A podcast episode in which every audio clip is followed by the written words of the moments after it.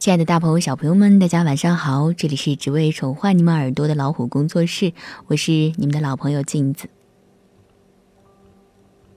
前些天有一个妈妈留言问我，孩子问为什么我们住的房子没有别的小朋友家好，我该如何回答？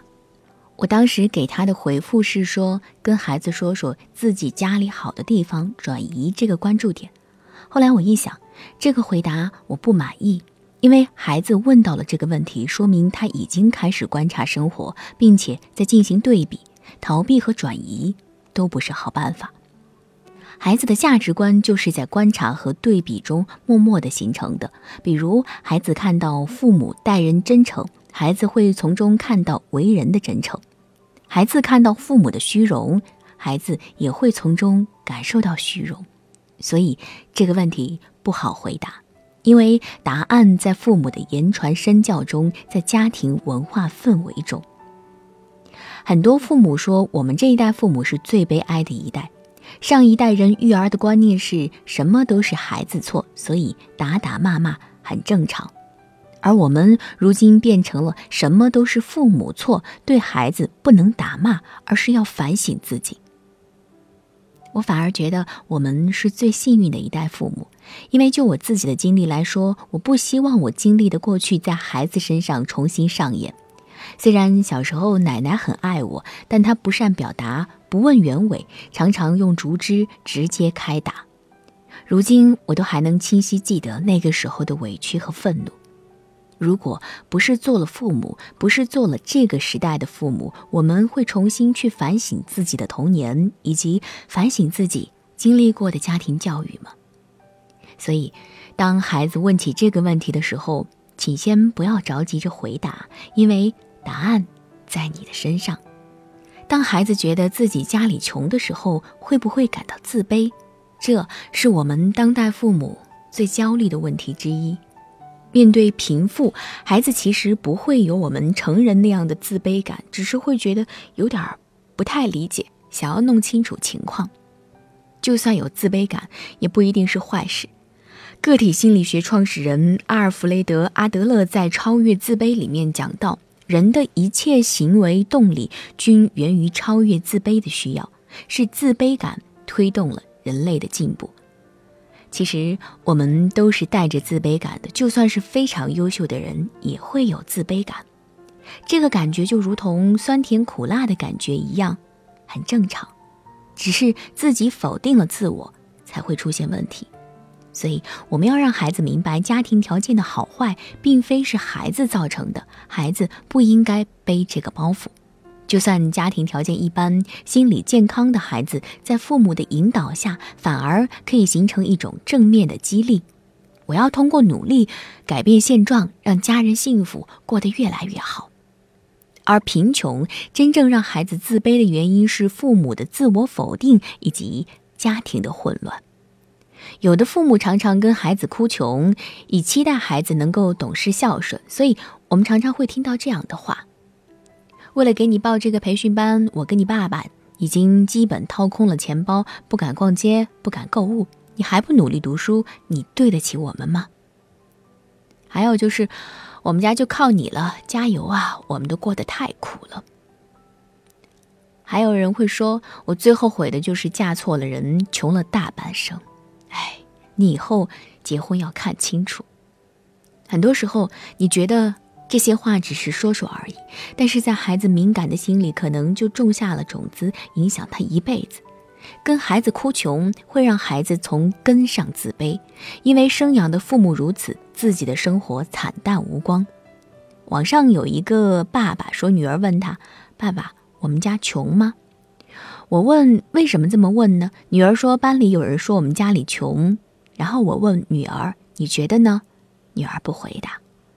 我又问：“你们班有几个同学像你一样学钢琴、舞蹈、英语？”女儿说：“有三个。”我问：“那个说我们家里穷的同学都有什么特长？”女儿说：“没有特长。”我就说：“如果这个同学再说我们家里穷，你就说他，你什么特长都没有，你最穷。”然后我又告诉女儿：“虽然我们家不是有钱人，但是我们也不缺钱。”你看。这个爸爸说的真好，父母要帮孩子找到自信的东西，也就是核心价值观。如果孩子觉得物质是评价一个人是否优秀的标准，那肯定会自卑。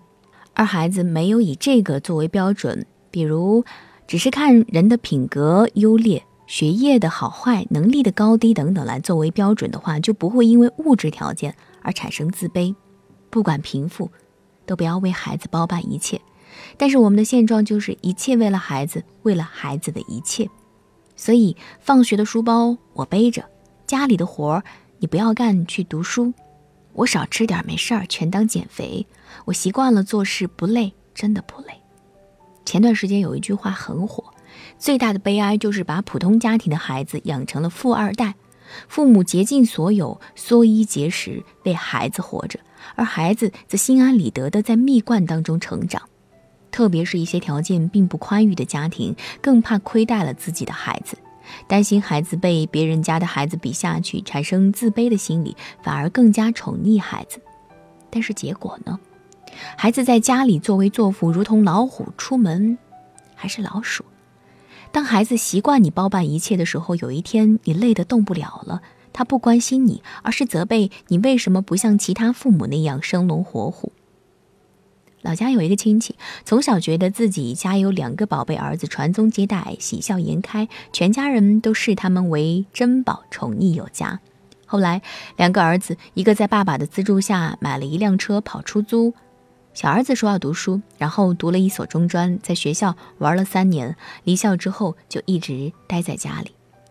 前几年建筑工地很多，所以亲戚总能揽到活儿，过得还不错，给大儿子首付买了一套房。去年他大儿子刚刚生了一个孩子，小家伙的到来让这个爸爸整天愁眉苦脸，跟我们抱怨说他自己抽的烟越来越差，车也只能停在车库，加不起油。有一次，他重重地把酒杯砸在桌子上，说：“为什么别人家的父母都为子女考虑，全款买房买车，还要养孙子？他觉得自己每个月供养孩子太苦了。”可是，其实买车的钱家里出了一半，可以说家里的老父亲已经很对得起他了。可是他还是会抱怨自己的父母。但是亲戚的苦恼不是大儿子的抱怨，而是在家啃老的小儿子说要买房结婚，因为女朋友怀孕了。给孩子再多的说教，都不如让他亲自去感受一下这个世界的不容易。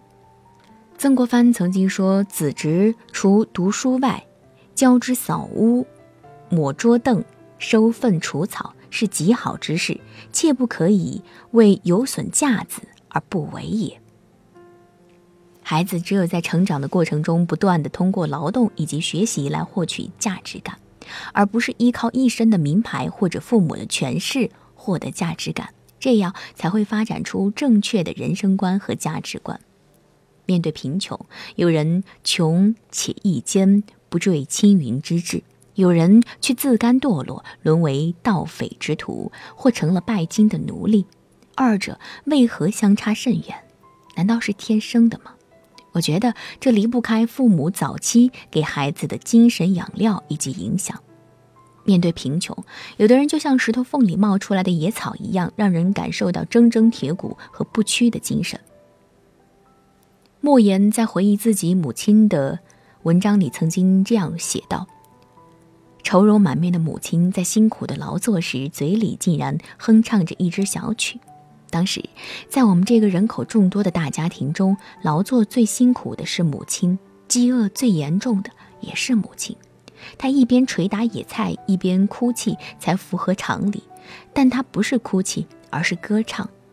我的母亲教育我，人要忍受苦难，不屈不挠地活下去。”如果你无法给孩子富足的物质生活条件，可是你给孩子的爱，给他言传身教的东西，却是什么都无法比拟的。跟物质条件的好坏相比，内心的丰盈对孩子的成长来说更重要。而孩子内心的丰盈，却靠父母和家庭的爱来浇灌。很多的父母在孩子小的时候离开孩子，说要给孩子最好的条件。等孩子回到自己身边的时候，已然不是自己想象的那个样子。再苦再难，请留在孩子身边，用自己的行动给他一个答案。所以，当孩子问我们家是不是很穷的时候，父母对于人生积极乐观的态度，对于贫富坦然的心态，就是最好的回答。所以，各位爸爸妈妈，你们觉得呢？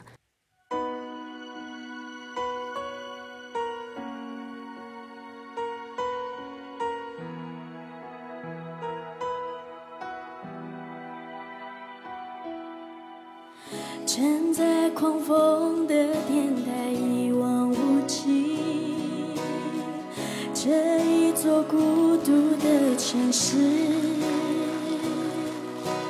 在天空与高楼交接的尽头，谁追寻空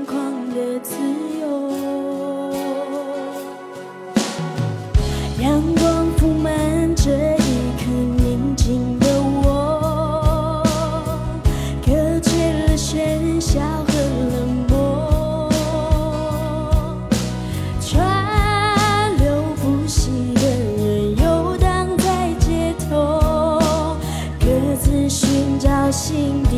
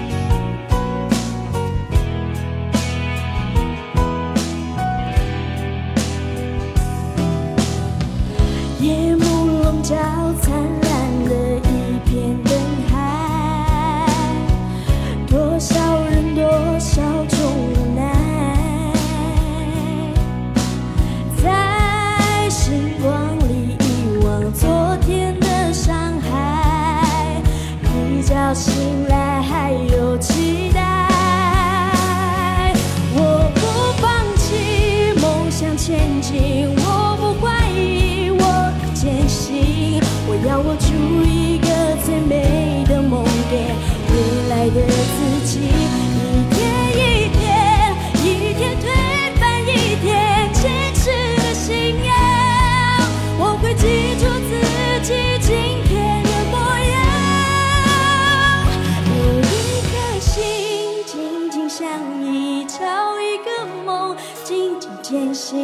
在这个宇宙我是独一无二，没人能取代。